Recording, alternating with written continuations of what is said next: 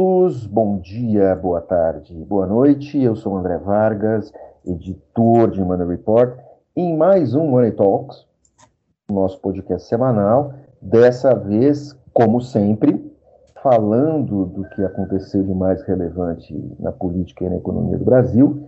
Eh, de saída, nós estamos gravando na sexta-feira, de saída, convoco o editor Rodrigo Dias para comentar a fresquíssima né, fresquíssima agora na sexta-feira, é, é, pesquisa do IPESP indicando como é que está a corrida presidencial. Rodrigão, conta pra gente.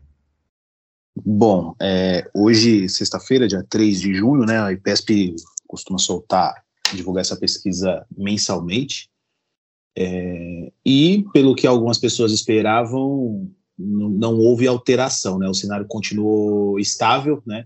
O ex-presidente Lula, que é do PT, ele tem, ele manteve os 39% de, é, em relação ao Bolsonaro, que teve 29, ou seja, 11% de 11% de, de diferença, né, no, no, nos votos. Então, assim, é, nesse meio período houveram algumas, algumas modificações no cenário, né? Saída do Dória, é, alguns esperavam que a Simone Tebet ensinasse melhor, né, pontuasse melhor, principalmente, é, principalmente no, na, na, estimulada, né, a Simone Tebet continua com os mesmos 3% do, do, do, do, cenário anterior, né, na, na estimulada, na, na, espontânea é 39 a 29 e na estimulada 45 a 34, então, nesse meio tempo também o Bolsonaro teve algumas inserções na TV, mas eu acredito que não teve tempo do Bolsonaro é, colher esses resultados ainda. A gente pode, a gente provavelmente vai ver isso nos próximos levantamentos. E isso mostra que talvez o cenário o Lula tenha mantido batido seu teto. Alguns acreditam que sim. É, Bolsonaro pode ainda colher alguns frutos em relação às suas inserções na TV. Lula provavelmente também. É, terceira via continua sendo Ciro Gomes, que continua com seus mesmos 9%. Então, assim, nada mudou, né? Continua a mesma coisa e a gente vai esperar outros institutos divulgarem seus levantamentos e para a gente tirar alguma análise mais aprofundada sobre isso.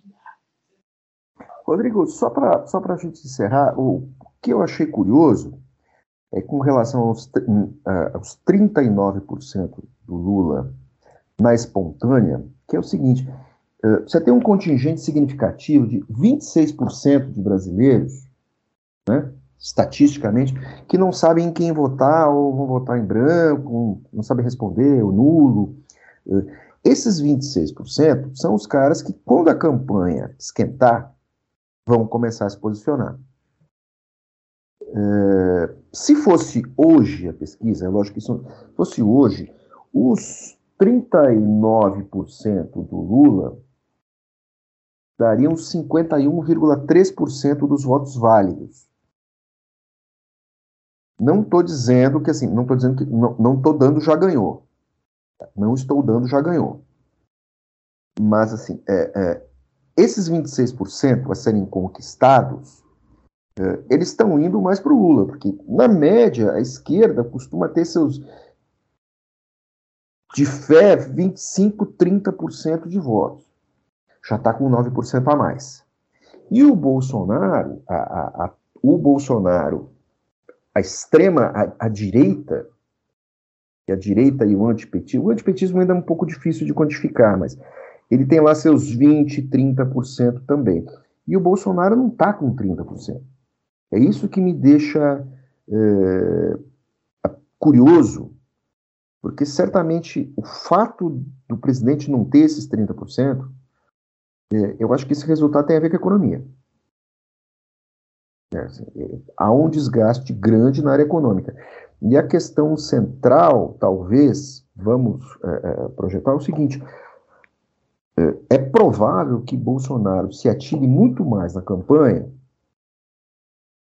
e deixe de atuar onde ele poderia ganhar eleitores, que é na condição do governo. A questão é: perdemos todos. Perdemos todos porque é, a condição econômica fica céfala. Então, eu acho que é, é, é, um cenário, assim, independente de quem ganhar, é um cenário perigoso para todos, para todos os brasileiros. Diga, Rodrigo. É, eu tenho alguns pontos, assim, sem querer me alongar muito. É, o, o, núcleo do Bolsonaro já deixou claro que a questão econômica, principalmente inflação, combustível, é, é uma pedra no sapato que, se não alterada, vai resultar, o, o, o Bolsonaro vai pagar muito caro em relação a isso. E o próprio núcleo do PT discute isso internamente. Ontem teve uma ampla discussão em relação, em relação a isso, inclusive o Alckmin estava junto nessa, nesses debates, é, e o núcleo do PT acredita que não será possível é, é, o, o, governo mudar esse cenário de, por mais que o governo tente passar um, uma, um, uma, uma, alteração no ICMS, redução do ICMS, é, incentivo à, classe A, B e C, é, isso não vai resultar, de fato, em uma, uma, diminuição no preço nas bombas em relação à gasolina, ao diesel, ao etanol, enfim. É, um outro ponto é a, essa, essa, crise que, que, o, que o Bolsonaro cria e, e, e, e, às vezes, mesmo sem, sem intenção, é, o núcleo da campanha não se não conversa com a, a, o, o, núcleo econômico, né, gerido pelo, pelo Paulo Guedes. E agora, depois dessas inserções, teve um, um teve um outro fato, a, isso é recente de hoje, que o Carluxo, o, o Carlos Bolsonaro, que coordena ali as redes sociais do, do presidente, ele ele ele está causando um atrito com a equipe de marketing do Bolsonaro por conta dessas inserções na TV aí, que para ele é, é, o fim da picada, é, é, é suavizar a imagem do Bolsonaro, é, que, que, que, faz essa relação de Deus no coração, família, sem pandemia, seremos uma grande nação, enfim é uma é mais uma crise que o governo enfrenta. É, para falar a verdade, parece que o governo, ao invés de, de, de olhar para frente, ele está tentando é, pular os buracos do, do, do presente do passado. Queria mencionar uma. Falando em campanha, uma coisa em comum que o Bolsonaro e o Lula têm, é, que eles falaram essa semana que os dois estão resistindo aí em debate. Vocês viram isso? Que tanto que o Bolsonaro a gente já sabe, né, que tem uma resistência a debate, que a gente aprendeu na última eleição. Mas o, o, o Lula também disse que quer um limite de três encontros. E o Bolsonaro disse que quer perguntas pré-acertadas, que quer que já tenha determinadas perguntas para esse debate, e também que, que querem que seja no segundo turno apenas. achei, achei interessante é, esse ponto também. Eu só tenho uma consideração a fazer sobre isso, né? Só quatro letras. Ciro. Ciro? Ciro. O Ciro, o Ciro num debate, o Ciro numa entrevista, ele, ele é muito bom. O Ciro num debate é muito bom. O Ciro é estabanado na frente do microfone, pego de sopetão, dá aquelas respostas de Ciro que a gente conhece, aquelas grosserias. Mas o Ciro, num debate, ele é. ele causa estragos em qualquer um. Então é lógico que é muito confortável, é, porque assim, é, é, Lula e Lula e Bolsonaro podem perder votos num debate no primeiro turno. Uhum. É uma pena porque a eleição fica muito menos interessante. E como provavelmente Ciro não vai ao segundo turno, é, vai ficar aquela briga, ficaria aquela briga entre Bolsonaro e Lula, certo? E aí, beleza. É, beleza não, assim, pro Bolsonaro também, pro Bolsonaro também é ruim, a não ser que ele é, seja, ele acerte essas regras aí que ele quer, porque não consegue reagir à, à inteligência do Lula no, no cara a cara. Então, é, os dois estão se preservando. Mas o Lula, assim, né? O Lula, é, eu nunca vi ele ter essa, essa reação a, a debate. Eu acho que está todo mundo querendo preservar o capital que tem, porque o Lula chegou a esses bons resultados sem fazer debate. Ele chegou a isso uh, uh, em cima do descontentamento em relação ao Bolsonaro. Uh, vamos supor, cenário, cenários hipotéticos. Você vai para um debate, o Ciro arranca nacos de, arranca braço e perna dos dois candidatos. É capaz do Ciro não chegar no segundo turno, crescer muito, não chegar no segundo turno, e os dois protagonistas chegarem no segundo turno muito amassados.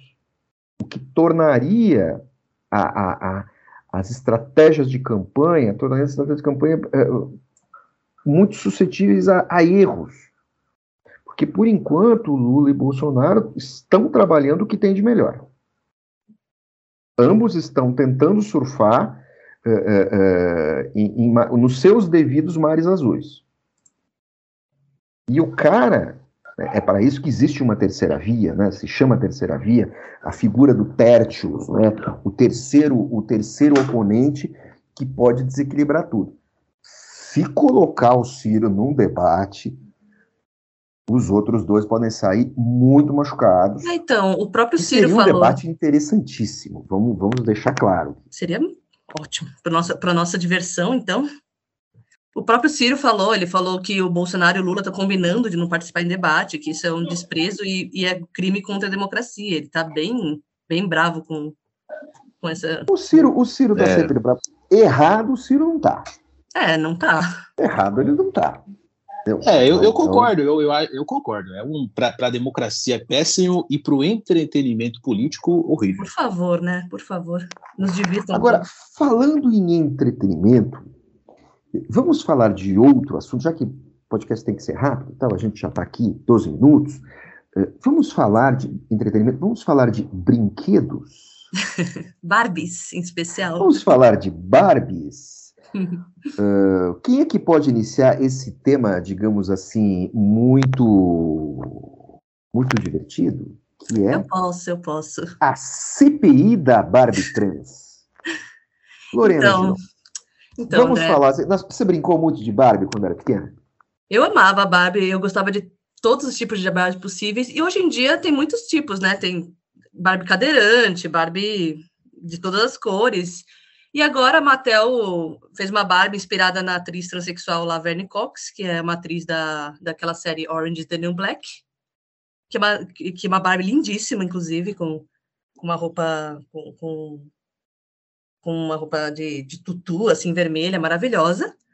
Só que, né, é, a Câmara dos Deputados aprovou na noite de quarta-feira um requerimento para uma audiência pública para debater essa boneca é, o autor do requerimento foi o, o deputado bolsonarista Otônio de de Paula, desculpa. Ele escreveu que a gente precisa debater sobre as implicações psicossociais em crianças em decorrência da versão da boneca Barbie com órgão sexual masculino. Essas são as palavras dele. Então, assim, é... como eu posso dizer, é, é, essa pauta dos costumes. Ele está preocupado com, com as crianças e, com, e é, com as crianças brincando com essa Barbie com os órgãos sexual masculino. Vamos ah. aos fatos. Vamos aos fatos. Eu, eu sou pai de uma menina. Eu lembro que em algum momento ali, uh, perto de 2010, por aí, assim, filhota já mais crescida, eu fiz um, um, um, um, levant, um censo estatístico no quarto da minha filha, e entre Barbies, Suzes, outras bonecas, uh, tinha aquelas de imãzinho, acho que você não pegou, né, Lorena?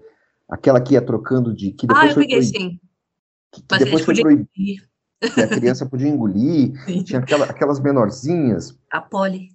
A Poli. certo, a Poli tal. Uh, uh, fiz assim, eu acho que tinham umas 12 Barbies. As 12 Barbies.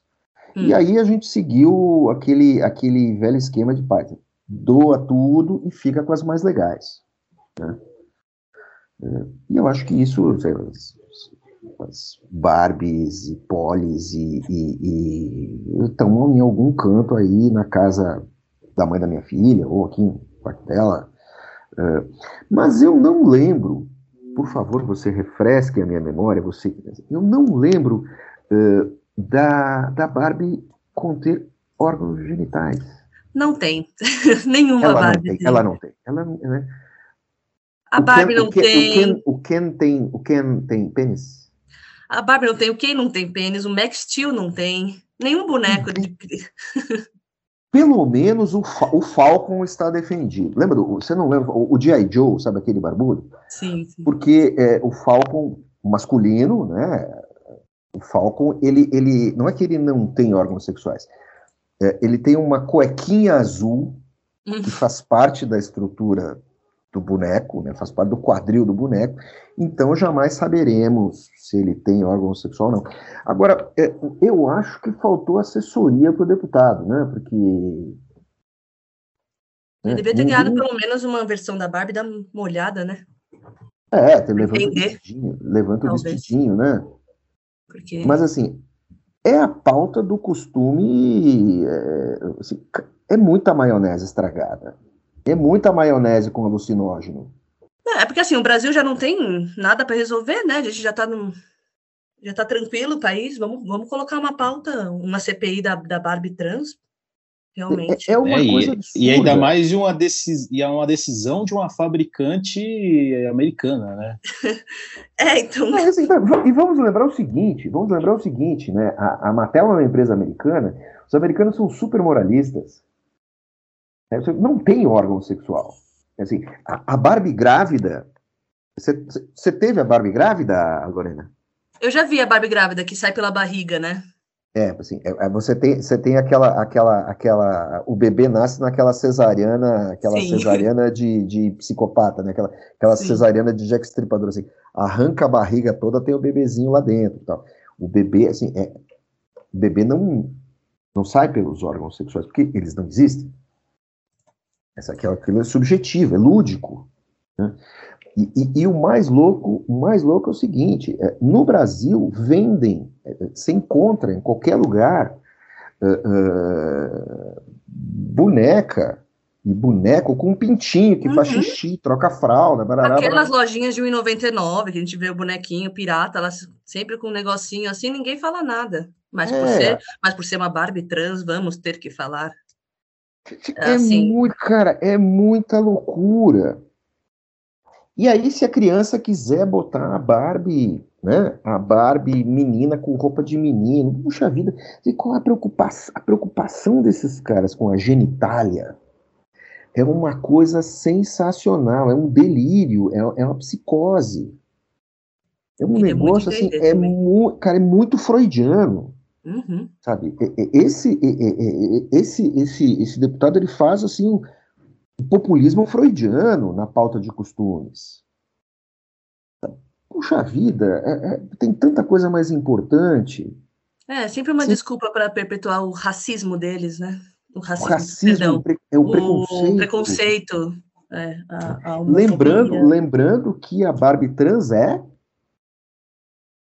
a Barbie trans, Laverne Cox, uma mulher trans, mulher negra. trans, negra, sim, Negra. atriz, maravilhosa, inclusive. maravilhosa, Ela. adoro, assisti várias temporadas. E, essa- e a Mattel, inclusive, iniciou uma campanha de doação com essa boneca, super importante da ONG Trans Family SOS. Então, assim, assim, Puxa vida, eh, assim, gente, eu tô aqui, eu, eu tô aqui num podcast de política defendendo multinacional Mattel, certo? Que ao longo de décadas é acusada de vender um padrão estético anormal, porque nenhuma mulher tem aquela proporção de perna que a Barbie tem, nenhuma mulher tem aquela proporção de quadril que a Barbie tem, aquele cabelo, ela vende um padrão de beleza para as crianças que é inaplicável. ah, não, mas ultimamente a Mattel tem vendido outros padrões bem interessantes. É, Não, tipo perfeito, Barbie. sinal dos tempos, mas assim, esse cara e a sua turma, eh, eh, sabe, ninguém está preocupado com isso. Ele, ele não foi para casa e olhou se a Barbie da sobrinha dele tem um- uma, uma genitália, né? Assim, e mais, e, e- e vou falar mais. Não tem, não tem bum, o, o bumbum é fechadinho também, sabe assim? Sabe esses caras que eh, deputado que está ainda na fase genital? Não tem. Assim, é, é, é, muita obsessão. É muito. É, assim, é você está gastando dinheiro público, está gastando esforço público. Sabe? Eu tenho um nome para isso, dois nomes: loucura e incompetência. E o sujeito passa a vergonha no débito, no crédito, porque ele não olhou. Pois é, como eu sou da época do, do carrinho de boi, eu não, não vou opinar sobre isso mais. Você não teve, você não teve nem Falcon? Nem Falcon. Eu sou da época do carrinho de boi. Ah, você não é tão mais velho que eu. Você não é mais velho que eu. Tem idade, quase idade para ser meu filho. Não vem com essa, entendeu? E, e, e, não é porque você veio do interior, tá me vindo do interior, eu sei como é que é. Para com isso. Mas, assim, além dessa CPI, nós temos uma outra CPI um pouco mais séria, certo, dona Lorena? Ah, e que também veio de questão de, de lugares íntimos, eu não aguento mais comentar lugares íntimos, mas é assim, CPI do sertanejo. Como começou? O que, o que a CPI do sertanejo tem a ver com lugares íntimos? Por vou te favor, falar, vou te falar. Nos ilumine, nos ilumine. Jogue um pouco de luz sobre essa questão tão sombria. Tudo começou quando o cantor Zé Neto, que é da, da dupla com Cristiano, Zé Neto Cristiano, criticou a tatuagem no Anos de Anitta, algumas semanas no show.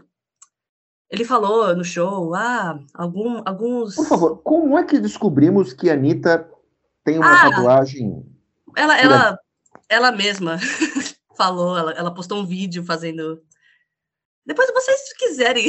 Não, eu, eu, eu não posso deixar de perder. Eu não posso isso. deixar de perder esse vídeo. Mal posso, mal posso esperar para perder isso. Ela fez isso há um, um, um ano atrás, eu acho. E aí, simplesmente, o, o Zé Neto criticou isso no show, falou que criticou isso, falou, ah, nossa, enquanto, algum, enquanto algumas artistas aí estão fazendo tatuagem no ano, nós aqui, é, que tem artistas que estão ganhando milhões com Lei Rouanet. É, aí, com isso, zombando da Anitta, falou que, que, eles não, falou que eles não dependem da Lei Rouanet, que seus cachês quem paga é o povo.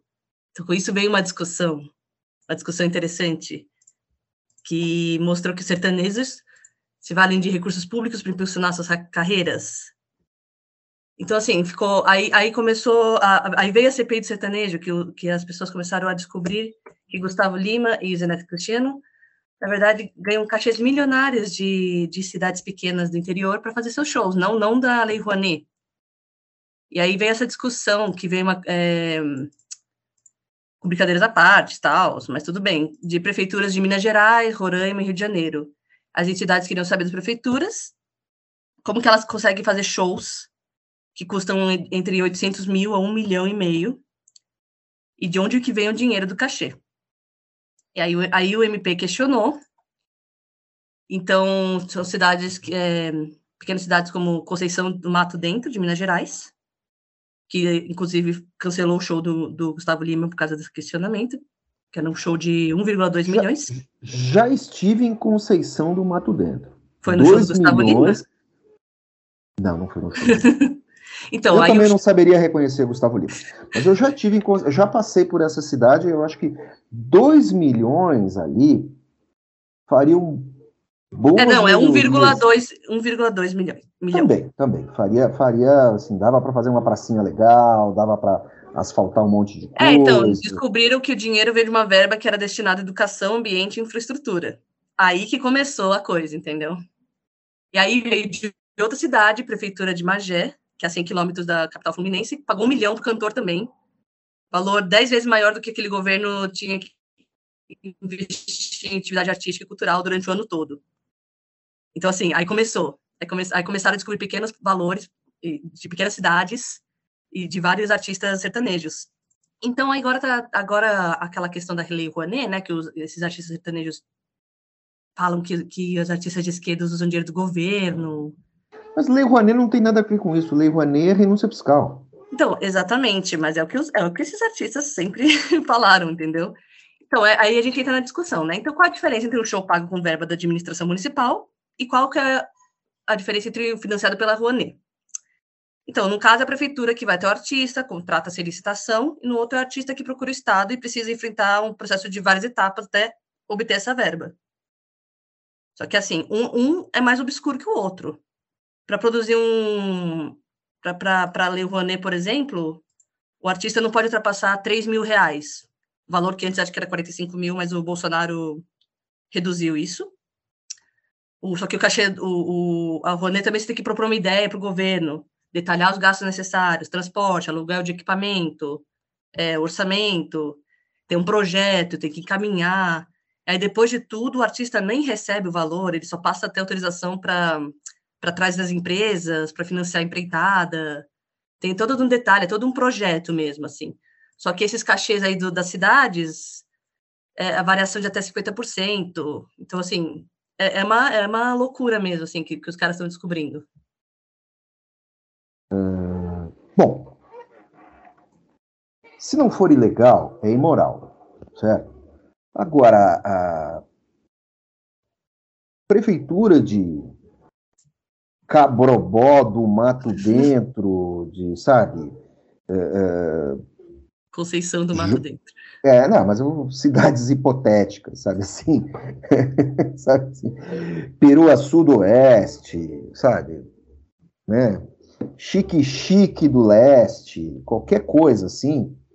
Uh, uh, isso pode muito bem ter um belo do esquema.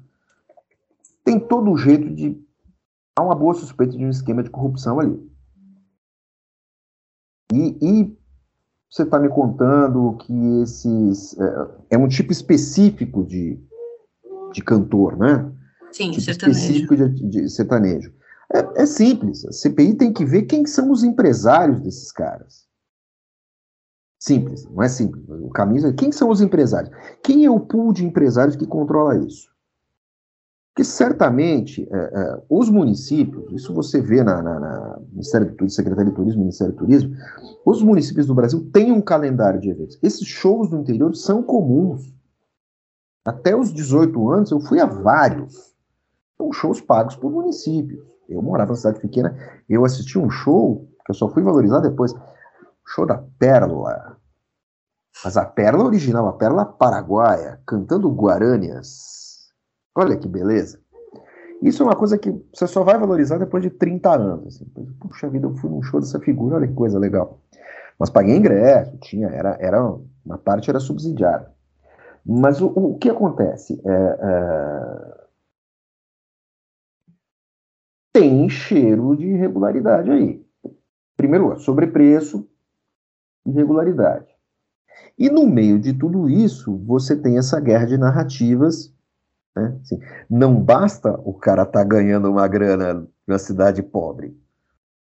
Ele tem que ir lá encher o saco do outro. É, é uma narrativa política, é um clima de, de, de polarização que essa turma entra essa turma entra assim. Nem, nem para nem ganhar uma grana a mais que os outros e ficar quieto. Nem para ganhar um cachê maior do que o Chico Buarque fica, e o fica Caetano Veloso. sabe? É, então... Não, tem que ganhar essa grana e ir lá encher o saco dos outros. Sensacional isso. É, é, é, é assim. É lamentável, nossa, me irrita muito isso. Vamos falar de. O Rodrigo acho que quer comentar. Uh, diga aí, desculpe, Rodrigo.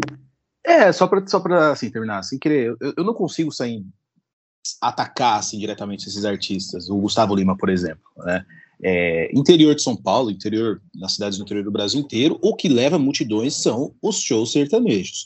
Não é, não é MPB, não é, não é rock, é, é sertanejo. Isso é uma questão cultural do brasileiro.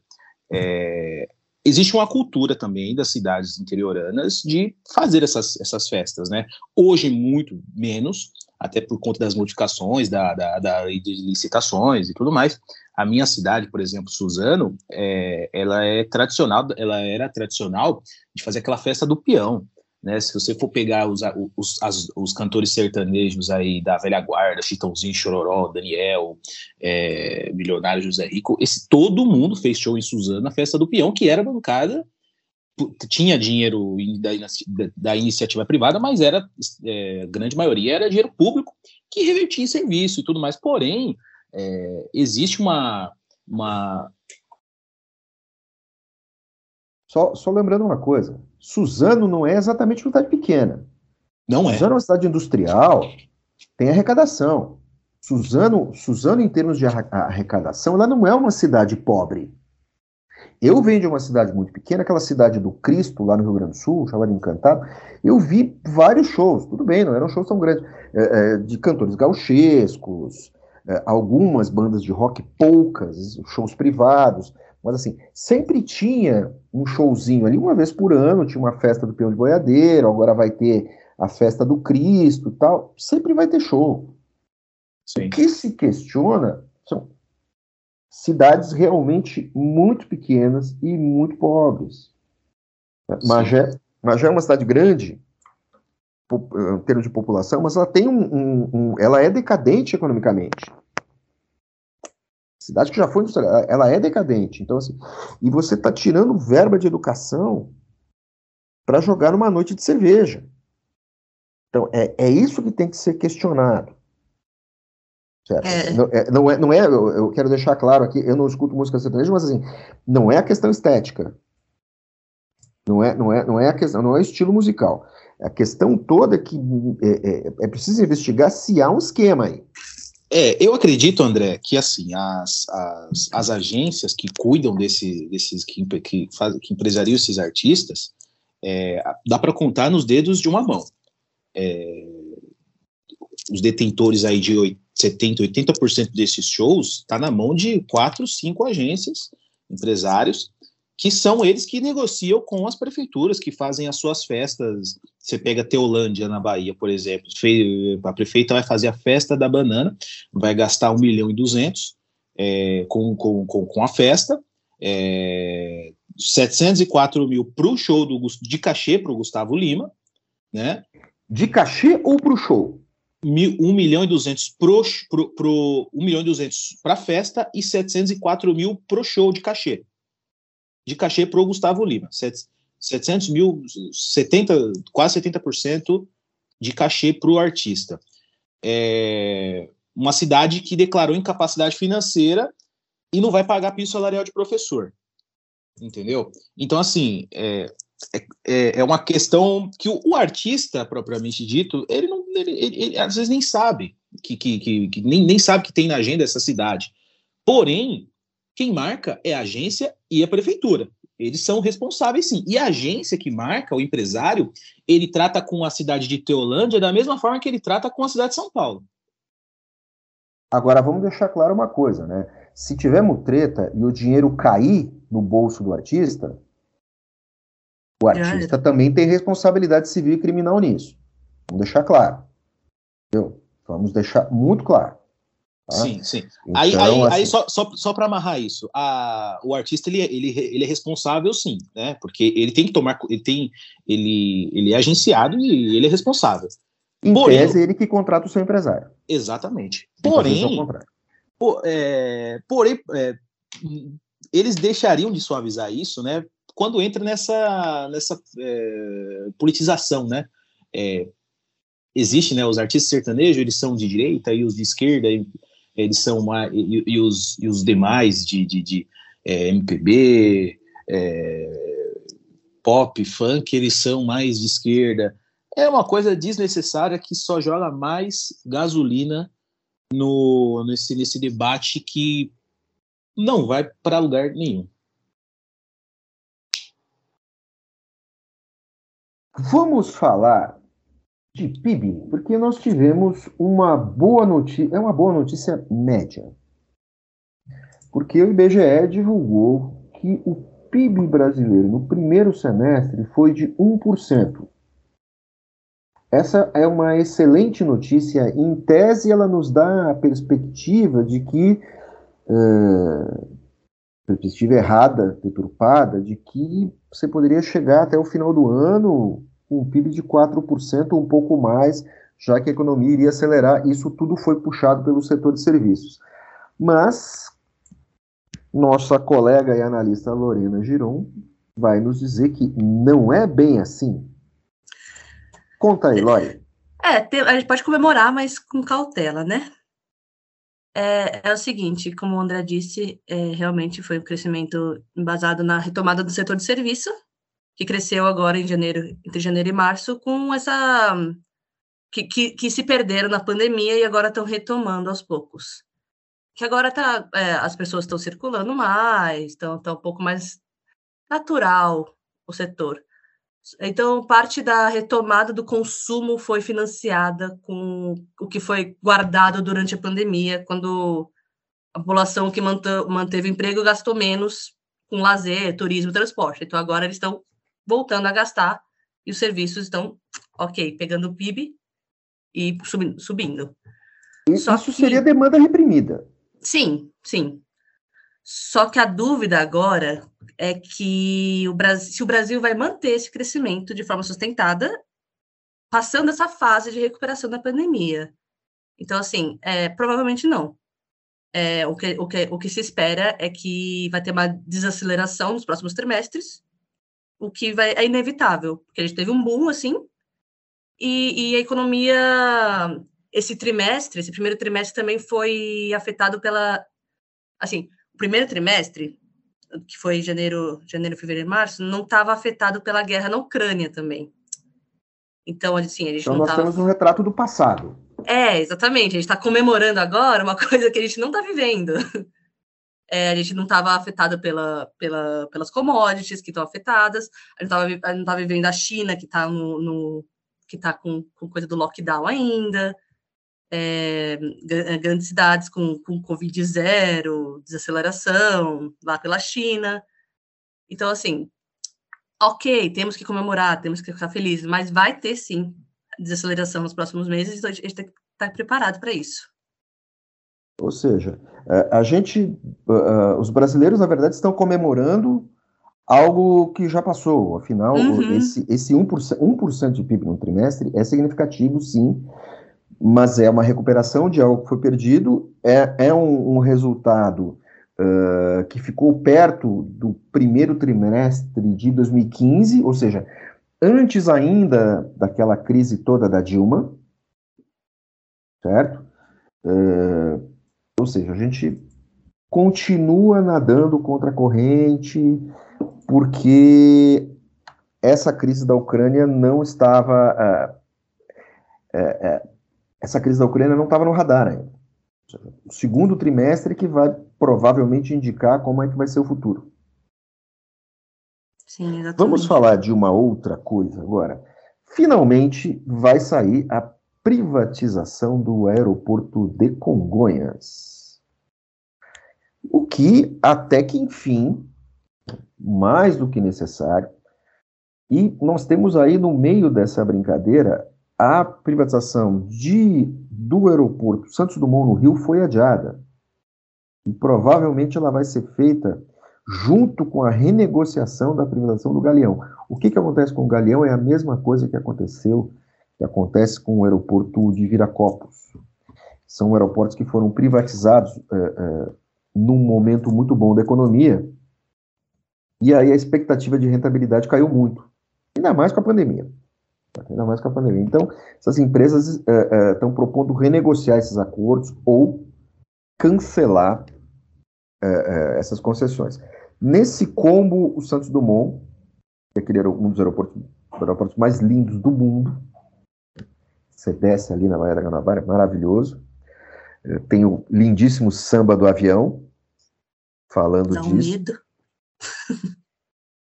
A música é linda, mas dá um medinho, sempre dá um medinho. Sempre dá um medinho. Pouquinho, pouquinho. Quando ele, tá, quando ele passa da ponte Rio-Niterói e embica, dá um leve receio. Mas é um pouso maravilhoso, numa cidade fantástica, que ainda, apesar de todas as crises, ainda ainda fascina. E Congonhas, que é o aeroporto de todos nós, é o aeroporto das nossas vidas, praticamente, porque Congonhas está no meio da cidade.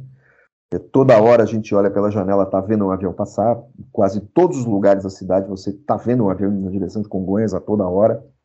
É, no trabalho, da janela do trabalho, eu vejo isso. E, e, e da minha janela de casa, eu vejo os aviões dando a volta para embicar na reta, é, numa das retas. Né? Então, assim, eu acho que vai ser muito bom, vai melhorar a vida, vai melhorar a vida dos passageiros, a privatização é boa, o Estado não tem que administrar e a, isso. A previsão é que o leilão vai atrair cerca de 7,3 bilhões de investimentos, e eu acho que tem possibilidade de que esse valor vai subir ainda mais. É, é preciso deixar claro que esses 7,3 bilhões é ao longo do prazo da concessão. Uhum. Não é grana que entra e tal. E junto com isso vão ser privatizados outros 8, 14 aeroportos em lotes pelo interior do país. Eu acho sensacional. Duvido que todos sejam lucrativos. Mas aí a empresa de concessão pega um melhor, o outro pior e tal, vai fazendo. Se, se, se a conta for bem feita e o projeto for bem amarrado, é, pode ser muito bom. Pode ser muito bom, sim. É, é, não estou defendendo ninguém. Eu acho que, eu acho que quem ganha é o consumidor até que enfim saiu, já devia ter saído há muito tempo. Diga, Rodrigo. André, com toda a sua experiência, é, eu queria saber o que, que você acha. Você acha que com essas concessões o preço do salgado no aeroporto de Congonhas vai abaixar? Eu acho que não, porque o aluguel é pesado. O aluguel é pesado e não há outra coisa. Questão de livre iniciativa. Não há uma grande oferta de salgados no aeroporto de Congonhas. Se você me perguntasse se eu achava, se eu acho que deveriam existir outras lanchonetes lá dentro, eu acho que sim. Dentro do sabão. É um monopólio, né? Lá em cima. Lá na área de embarque. Muitas vezes o voo atrasa, você fica lá e tal é um salgado caríssimo, salgado de aeroporto. É, é, é, salgado de aeroporto sempre é uma, é uma economia, é um, é um preço praticamente dolarizado. É, eu, eu frequentei bastante o aeroporto de Congonhas e vira e mexe eu, eu via funcionário que estava numa lanchonete tal e para outra, eu falei, mas você não trabalhava lá? Falou, é do mesmo dono. Eu falei, caramba, então é por isso que o preço da coxinha nunca baixa. Faz sentido. Ou seja, temos uma questão concorrencial dentro do terminal a ser Agora, você tem que respeitar o contrato, tem que ver como é que é isso. Mas, infelizmente, sempre vai ser caro. Eu acho que sim. Por isso, é sempre aconselhável fazer um lanchinho em casa. Mas o café do aeroporto sempre é bom. Café tirado do aeroporto sempre é bom. Isso a gente não pode se queixar. Vamos para outra amenidade política, vamos falar de quê? Vamos falar de PSDB, MDB, Tebet, Tasso, a, a, a, essa quarta via tardia, um viés de terceira via que não anda, né? e também é, é, que essa questão agora que o, o, PSDB gostaria que o Tasso fosse o vice da Tebet, mas aí o Tasso, sendo Tasso, está hesitando, diz que, que é, a família é contra, aí tem a questão do Gustavo Leite, ou seja, Gustavo, é, é, é Gustavo Leite, governador. Hã? Eduardo. Eduardo Leite Valer, mil perdões, por favor. É, é como se o PSDB tivesse transportando as suas crises para um outro parceiro político, né? As suas, as suas, assim, tá, tá exportando o muro. Que novidade. Que novidade. E você tem também uma outra observação, aí, sempre com ironia, certo? É, o TSE é, confirmou, confirmou Alexandre de Moraes como presidente do tribunal durante as eleições. O presidente agora é o Faquim e ele é o vice. E Moraes vai assumir como presidente em agosto, certo? É basicamente uma formalidade, porque o vice sempre assume, né? Você tem os ministros têm prazos para cumprir é, é, na presidência do, da corte. E aí o Alexandre de Moraes, justamente o ministro que trabalha, é, atua no caso da CPI das fake news, com toda essa questão da briga com a, a, com a legitimidade da urna eletrônica e tudo mais, vai ser o cara que vai organizar a eleição. Então, assim, é, é, é, um, é um, uma pedra no sapato da narrativa bolsonarista, que duvida da, da lisura das urnas sem apresentar prova alguma. É, pode ser bom, pode ser bom. Eu acho que essa questão eventualmente pode, é, é, pode baixar a bola. As pessoas vão se, em vez de se concentrar em paranoias, vão se concentrar no debate público da eleição. Quer dizer, na minha ingenuidade. E também temos uma outra coisa que saiu um pouco batido, né? O Faquin, como presidente do TSE, autorizou a inscrição de observadores internacionais para as eleições.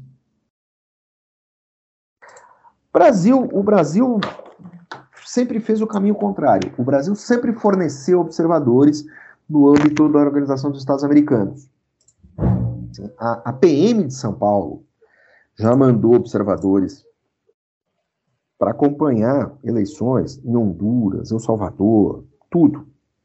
O Brasil atua nisso, o Brasil tem uma expertise nisso, em boa parte decorrente do uso da urna, da urna eletrônica. Olha só que curioso. Somos um exemplo para o mundo, apesar do nosso presidente duvidar. E agora é o contrário.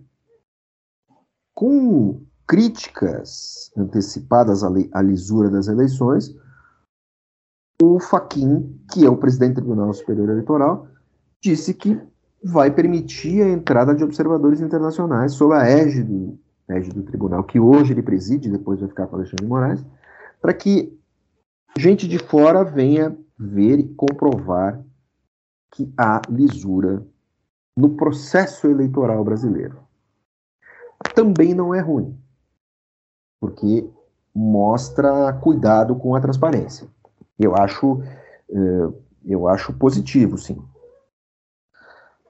Em suma, coisas que passaram um pouco batido, e, mas que merecem a nossa relevância.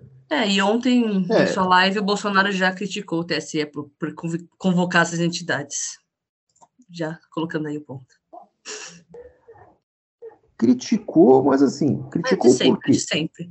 Ele falou. O Brasil, o Brasil já participou de intervenção internacional no âmbito da OEA. Então, eu não sei. O Brasil é muito ativo na OEA. Ele falou assim: eu pergunto, acompanhar o quê? O que eles sabem? O que vem dentro da sala secreta? O sistema dotado do Brasil é igual ao do país deles? É muito bom ele convidar o pessoal de Bangladesh ou de Butão, que tem sistema eleitoral igual ao nosso, disse. Ou seja, conseguiu expelir preconceitos. Ele falou, bastante curioso o que ele está fazendo. Eu não sei, eu não sei, não pergunto. Não, é, é, é só incita a paranoia, só Exatamente. incita a paranoia. É, é, é, despreza os organismos internacionais, é, é ignora, joga para baixo do tapete o seguinte: é, para você conseguir créditos e participação em fóruns, em debates, isso facilita, assim, você dificulta a entrada. Vamos falar português, é dinheiro.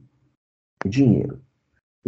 Fundos internacionais têm compliance, certo?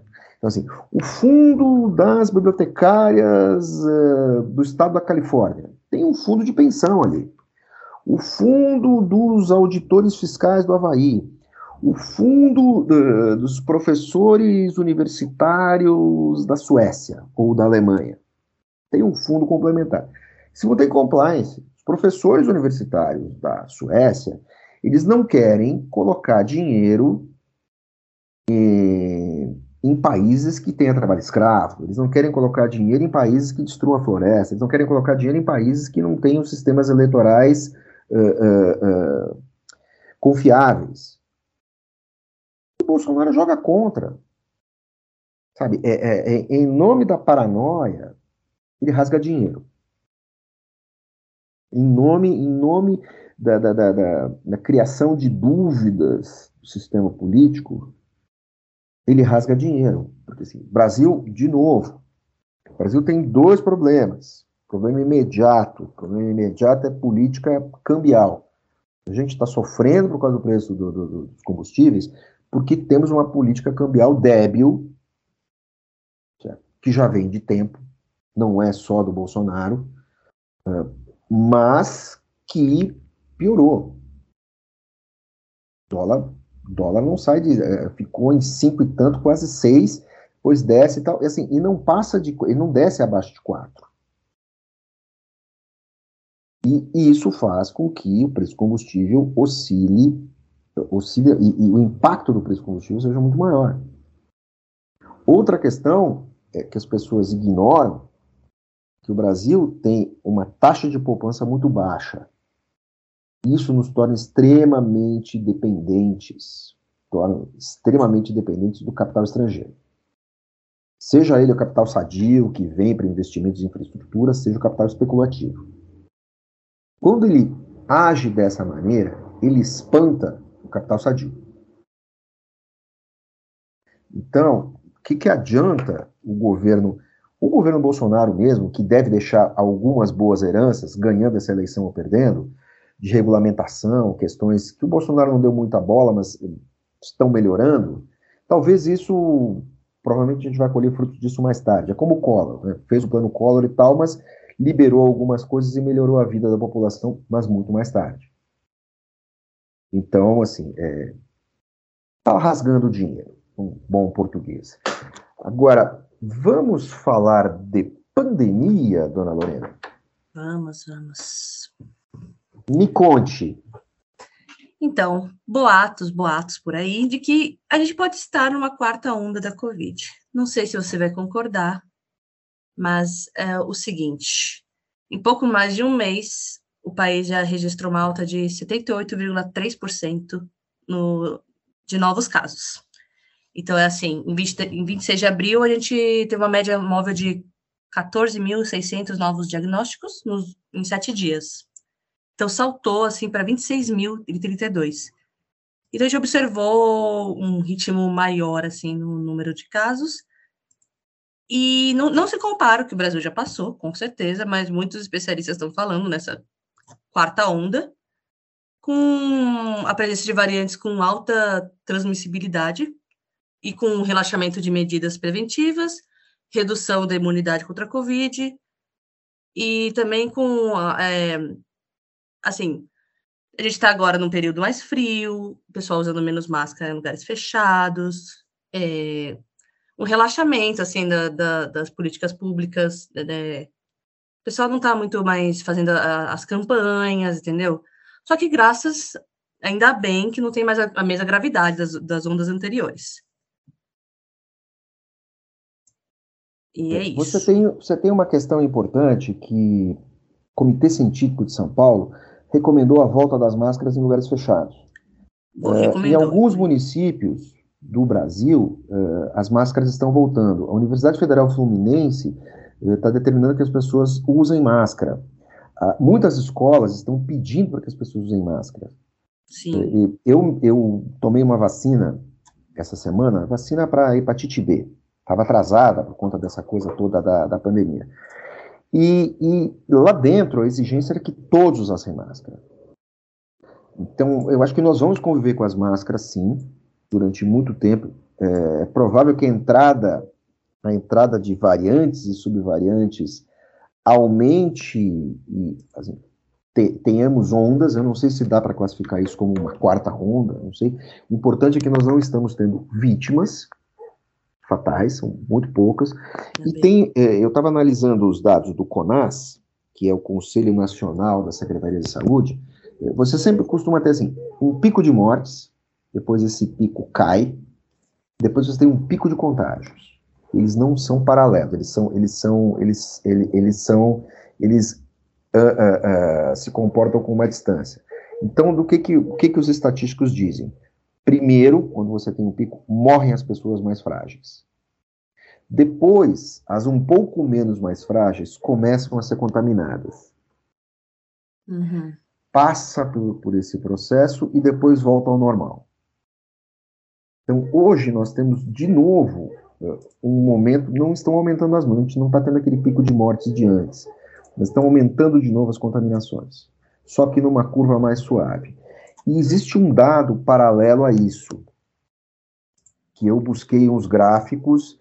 É, Brasil tem um problema. É, nós temos é, 80 e tantos por cento da população, 80, quase 85% da população, com no mínimo uma dose, 78% com duas doses e 40% da população com dose de reforço. Se é terceira ou quarta, não interessa. Então, o que, que acontece aí? Você tem um gargalo. Quem se vacinou quer se vacinar. Quem ainda não se vacinou resiste ou ainda não foi alcançado pela vacinação. A, a pobreza no Brasil é tão interessante e tão perversa que existem áreas no interior que você tem vácuos vacinais. Então, é, é, preciso investir nisso, é preciso investir em campanha de conscientização. Enquanto você não atingir, no mínimo, é, é, todo mundo vacinado, os estatísticos, é, por conta das características da, da, da Covid-19, enquanto você não atingir 85% da população com duas doses, é, as mortes vão continuar. Você tem que superar isso, porque a Covid é uma doença muito insidiosa. Então você tem que continuar vacinando o tempo todo, até que as vacinas se sofistiquem e a Covid vire uma doença como é a gripe e influenza.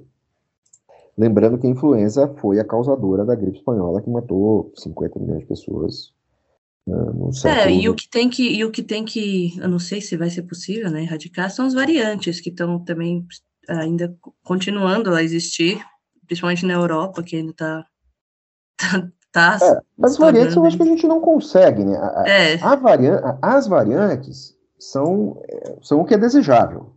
As variantes Sim, são ficando mais fracas. É, tem que voltar mais fracas. O problema é que quando você tem 15%, depois de dois anos, depois de mais de um ano de vacinação, você ainda tem 15% dos brasileiros que não receberam nenhuma dose, 15% de brasileiros dá mais de 30 milhões de pessoas.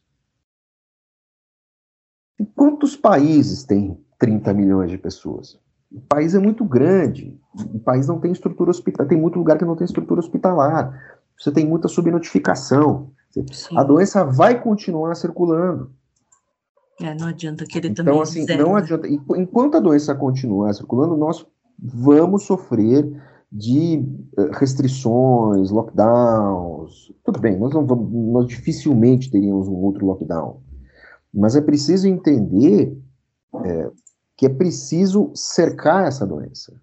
É, não é, é, é, doença viral, você não trata com antibiótico, ela não tem um poder esterilizante. A vacina não é esterilizante, nós convivemos com a doença. Do mesmo jeito que no nosso organismo tem varíola, gripe, tem um monte de coisa. Então, é, tem uma política pública falha, aí é, é, dinheiro tem, o Brasil pode doar vacinas tranquilamente. Nós temos, assim, o que está faltando é conscientização.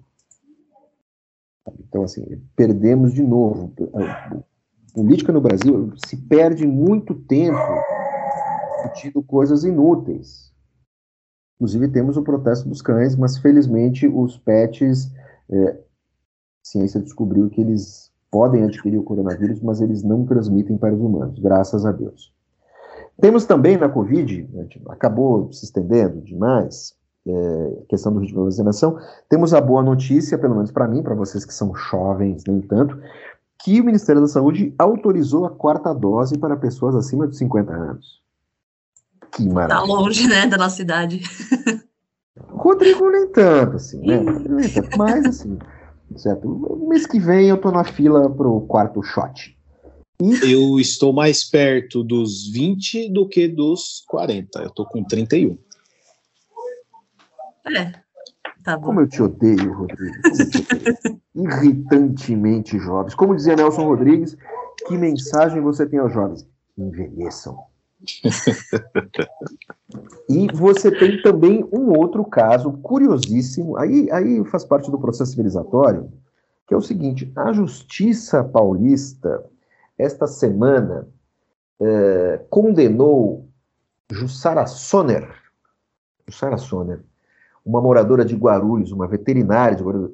Veterinário é, é uma pessoa que trabalha na saúde, certo? Há uma multa de 27 mil reais, porque ela furou a fila da terceira dose.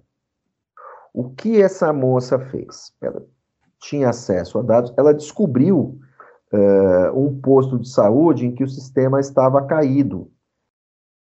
E ela foi lá para se vacinar. E ela conseguiu se vacinar nesse posto em que o sistema estava fora do ar, o pessoal estava anotando tudo na mão para depois fazer a inserção no sistema. E ela, depois de vacinada, eh, descobriu-se que ela tinha tomado a terceira dose antes do tempo. Ela, ela tinha sido vacinada com duas doses da Coronavac em fevereiro e março de 2021. A, a, as outras vacinas ainda não estavam muito disponíveis. A, a vacina paulista do Dória estava disponível.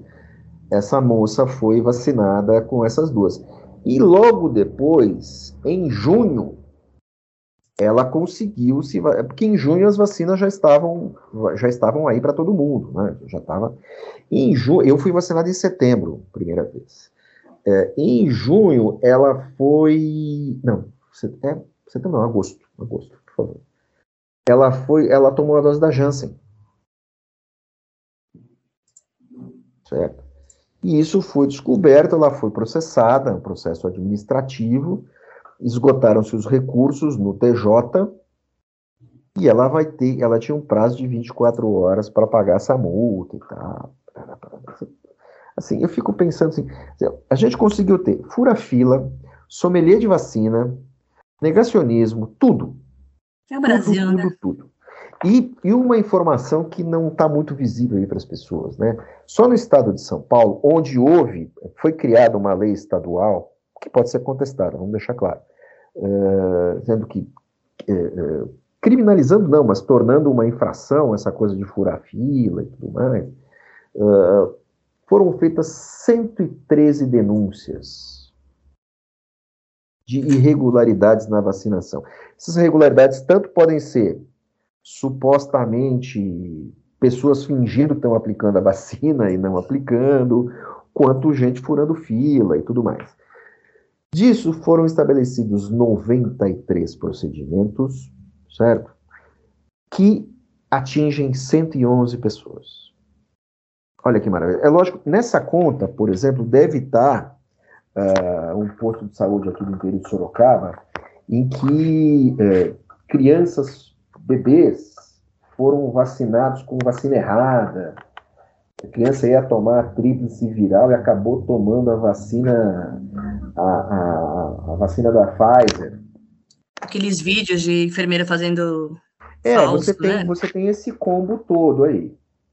Certo? Então, assim, é, essa história não vai acabar agora. É, essa foi a primeira multa, né? Essa foi a primeira. Eu não sei se os outros, as, os outros 90 e tantos procedimentos vão dar nisso. Tá? Pode ter gente inocente aqui e tudo mais mas eu acho que faz bem para o processo civilizatório. Sim. Bem, eu acho que a gente, para variar, falou demais. Tá? Falou demais e falou mal de muita gente, mas temos uma boa notícia que nós estávamos esquecendo. Vamos encerrar uma nota de que o Brasil vai participar do TIMS, é que é um processo de avaliação de alunos em matemática, matemática e ciências ou línguas e, e ciências, eh, Lorena? Matemática e ciências. Que fantástico! Também contribui ao processo civilizatório. O TIMS é um sistema de avaliação de crianças do quarto, do quarto e do oitavo ano que avalia o desempenho da moçada. O Brasil tem outros sistemas de avaliação, certo? É, mas esses sistemas de avaliação só comparam o desempenho dos alunos brasileiros com relação ao desempenho de anos anteriores. Então, compara alunos eh, de quarta e oitava série eh, em português e matemática. Mas o TIMS é um sistema uh, integrado e ele vai ter que ser adaptado pelo INEP, é, é, Instituto Nacional, por um instituto, não é INEP, é por um instituto e aí ele vai ter que ser adaptado ao Brasil, mas a partir daí você pode conseguir estabelecer métricas mais precisas sobre o desempenho dos alunos brasileiros das redes, da rede pública com relação aos alunos de outras redes. E, e aí as deficiências dos alunos brasileiros e as qualidades falar de qualidade também, vão poder ser melhor mapeadas. É, é, essa, é, é essa, essa decisão do MEC, MEC sempre tão criticado no governo Bolsonaro, é uma decisão progressista, coloca o Brasil, é, é aquela conta das boas coisas que o governo faz, mas que Sim. no meio dessa maçaroca de erros e crises, isso não aparece. Vai demorar para dar resultado, assim, é um sistema de avaliação. Mas, assim, vai facilitar, vai facilitar não, mas vai ser mais fácil identificar uh, problemas e fazer comparações. Eu acho muito positivo isso. Uh, uh, eu acho que o Brasil só tem a ganhar.